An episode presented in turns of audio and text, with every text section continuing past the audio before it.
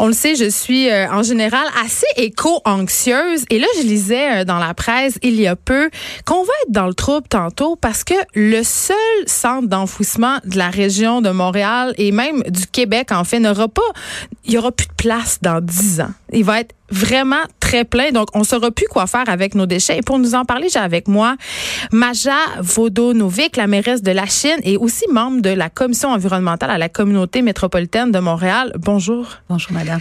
Ça va mal. Ça va mal. On n'a plus de place pour mettre notre scrap et là, oui, parce que là, on se parle. En fait, le complexe dont on parle, c'est le complexe Enviro Connexion. C'est à Terrebonne. Oui, c'est loin. Et ben, c'est pas si loin que ça, là, en même temps. C'est à 30 minutes de Montréal. Ben, c'est loin quand on part de l'ouest de l'île. Oui, évidemment. et là, euh, c'est là-dedans que les Montréalais et autres Québécois dompent la plupart euh, des déchets. Oui. Et là, ce centre-là est rendu à pleine capacité et on tire la sonnette d'alarme. Oui, parce que 50% va dans ce centre-là, mais d'autres, l'autre 50% de plus, va à l'extérieur même de la CMM. Avant, on l'amenait à Saint-Michel, c'était quand même proche. Imaginez le coût aussi de tous les camions de poubelles qui doivent se rendre aussi loin. Parce que c'est de l'essence. C'est de l'essence, oui. OK. Alors, c'est pas très environnemental, les poubelles. Non. Euh, non. Je voulais partager une anecdote euh, avec vous, euh, Madame Vodanovic, parce que hier, je me promenais, j'étais jamais derrière une voiture dans le quartier Schlager Maisonneuve et parce qu'il y avait un camion de vidange en mhm. avant de moi. Et là, euh, évidemment, les camionneurs faisaient leur travail, mettaient les sacs. Quand soudain, un canapé, mhm.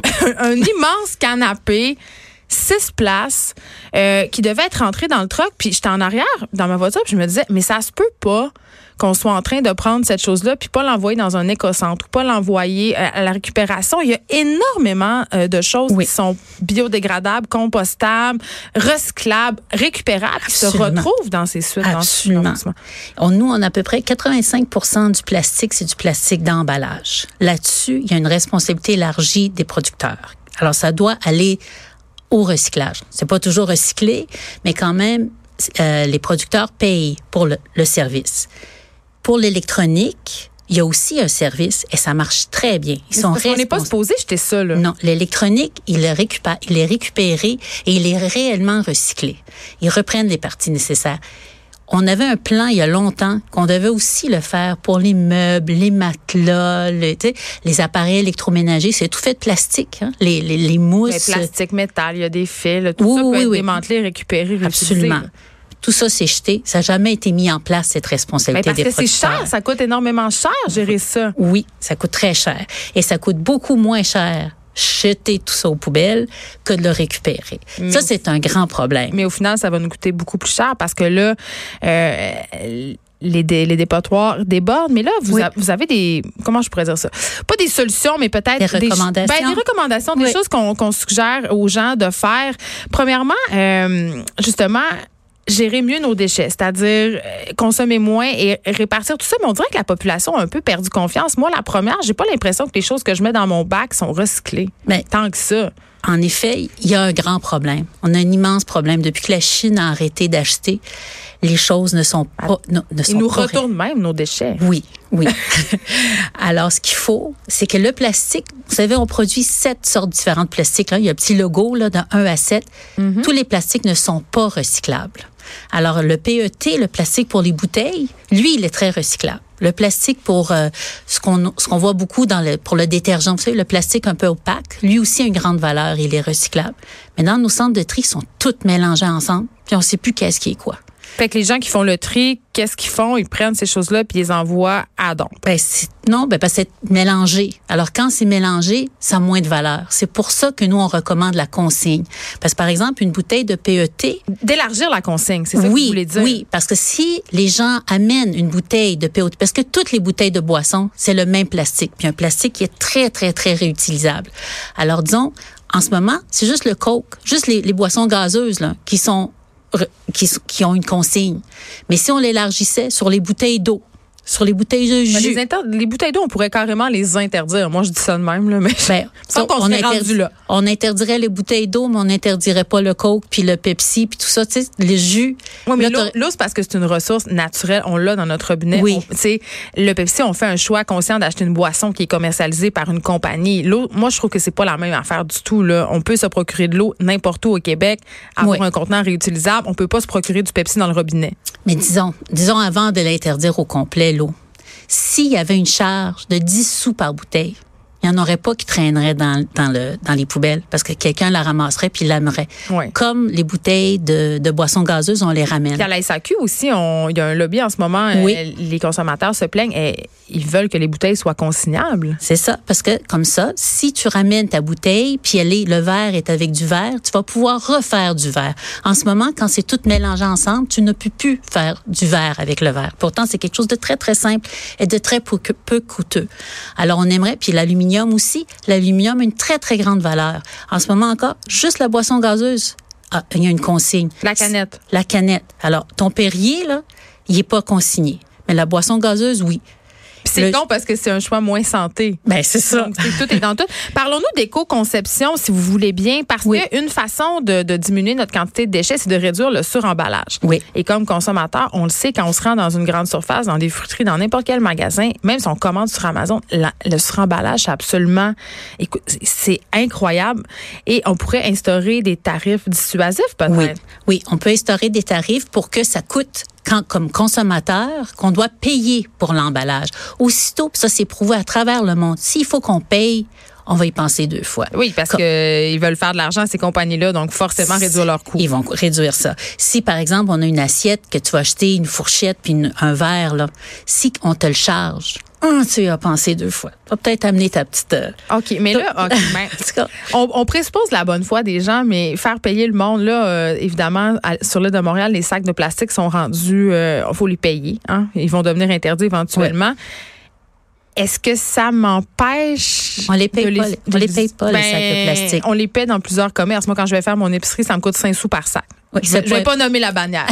Mais est-ce que ça me dissuade de les utiliser parce que souvent j'oublie mes sacs réutilisables? La réponse c'est non. Je les paye et je les utilise quand même. Oui, à 5 sous, c'est pas assez. À 1 dollar, on y penserait deux oui. fois.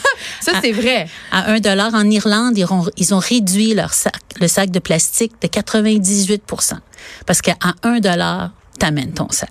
Mais en même temps, les sacs réutilisables, c'est un autre dossier. Là. Euh, on peut en profiter pour en parler un peu. Oui. Ça pollue quand même la production de ces sacs-là. C'est du plastique, on les jette. Oui. C'est quand même... C'est pour ça qu'il faut des standards. Puis il faut que les standards viennent du Canada faut qu'on interdise les plastiques qui ne sont pas recyclables.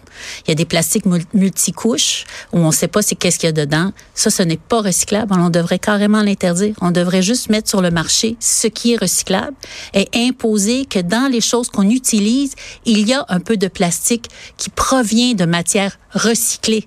Hein, on se demande, tout est recyclable. Ça, ça, se fait, ça se fait déjà. Ça, ça se fait pas beaucoup. Combien de choses vous achetez sur le marché? Tout est recyclable, mais il n'y a rien de recyclé. J'ai des leggings rose Bouddha qui sont faits en bouteille d'eau recyclée. c'est quand même pas pire. mais c'est vrai que ça, mais oui, reste ça, rare. ça reste rare et ça reste cher. Ce sont des produits pour des gens qui sont privilégiés. C'est peut-être un peu ça aussi le problème quelque part. Et être écologique, c'est pour les gens qui ont de l'argent. Exactement. Le problème, c'est que on subventionne en ce moment l'industrie du pétrole, qui est l'industrie du plastique, des milliards de dollars. Alors sur le marché, c'est beaucoup moins cher de faire du plastique à partir du pétrole vierge que faire du plastique à partir de matériaux recyclés. Alors là, il faut le gouvernement du Canada devrait imposer un pourcentage de plastique recyclable dans le produit, ça, ça, ça créerait un marché où on arrête de subventionner le pétrole. Non, mais ils font, ils font pas parce que s'ils le font, ces entreprises-là vont aller s'installer ailleurs où les normes environnementales sont moins sévères et on sera pas plus avancé parce que le problème de l'écologie, il est à l'échelle internationale. Là, on parle du dépotoir, euh, du plus gros dépotoir du Québec qui va, qui affiche complet dans 10 ans, mais la vérité, c'est que c'est la Terre qui affiche complet en ce moment. Là. Oui, mais en Europe, ils sont encore beaucoup, beaucoup, beaucoup plus sévères que nous. Là. En Allemagne, c'est encore euh, plus loin. Mais qu'est-ce qu'ils font? prenons un ils font exemple. ils font des éco-frais puis ils font la consigne. Donc, puis les gens ramènent leur bouteille. Ils chargent, les gens ramènent la bouteille. Et le prix nous est retourné. Quand on charge pour une consigne, le prix nous revient. Alors, c'est pas plus cher pour le consommateur. Puis à la longue, c'est moins cher pour la société et moins cher pour le consommateur. En terminant, parlons un peu de une mesure que vous proposez aussi, c'est de favoriser la traçabilité. C'est-à-dire? C'est-à-dire, quand on envoie les choses au centre de tri, on ne sait pas où ça s'en va. Puis on a fait une consultation publique, les gens sont venus nous parler, on a posé des questions, puis euh, c'est vendu à des brokers, ça part en bateau, on ne sait pas où ça s'en va. Alors on aimerait savoir, ben, quand quelqu'un met quelque chose sur le marché, qu'est-ce qui advient de ce produit à la fin? En Italie, ils savent. En Italie, ils ont vraiment une grande responsabilité élargie des producteurs. Exemple, si je me débarrasse de mon, je dis n'importe quoi, de mon, ma cuisinière. Il y aurait moyen pour moi de savoir qu'est-ce qui a été fait avec la cuisinière? Est-ce que je comprends bien? Oui, ben ça serait à la compagnie. La compagnie qui vous la vend, elle va être responsable de, de dire à la fin qu'est-ce qui advient de ce produit-là. C'est ça qu'on aimerait faire à l'échelle du Canada. Parce qu'on a beaucoup de grandes compagnies qui sont à l'échelle du Canada, à l'échelle du Québec. En ce moment, chaque province est différente et c'est très dur pour ces compagnies-là de, de gérer les choses. Donc, il faudrait uniformiser tout ça. Absolument. C'est ce que les ministres, les ministres de l'Environnement à travers le Québec souhaitent en ce moment. C'est d'harmoniser à travers le, ben, je pense qu'on le souhaite aussi, honnêtement. Merci beaucoup, Maja Vodanovic, de nous avoir parlé. Euh, ce que je retiens de cette entrevue-là, quand même, c'est que ce qui serait le mieux, ça serait qu'on modifie drastiquement nos habitudes de vie, mais on en a parlé souvent. C'est difficile quand il faut faire de vrais sacrifices. On est toujours prêt à faire des petites choses, mais les grandes choses, on dirait que ça concerne juste les autres. Il faut, plus aussi changer notre système, pas juste nous-mêmes. Juste tout seul, nous, on n'y arrivera pas. Il faut que le gouvernement embarque. On s'arrête un instant. Merci.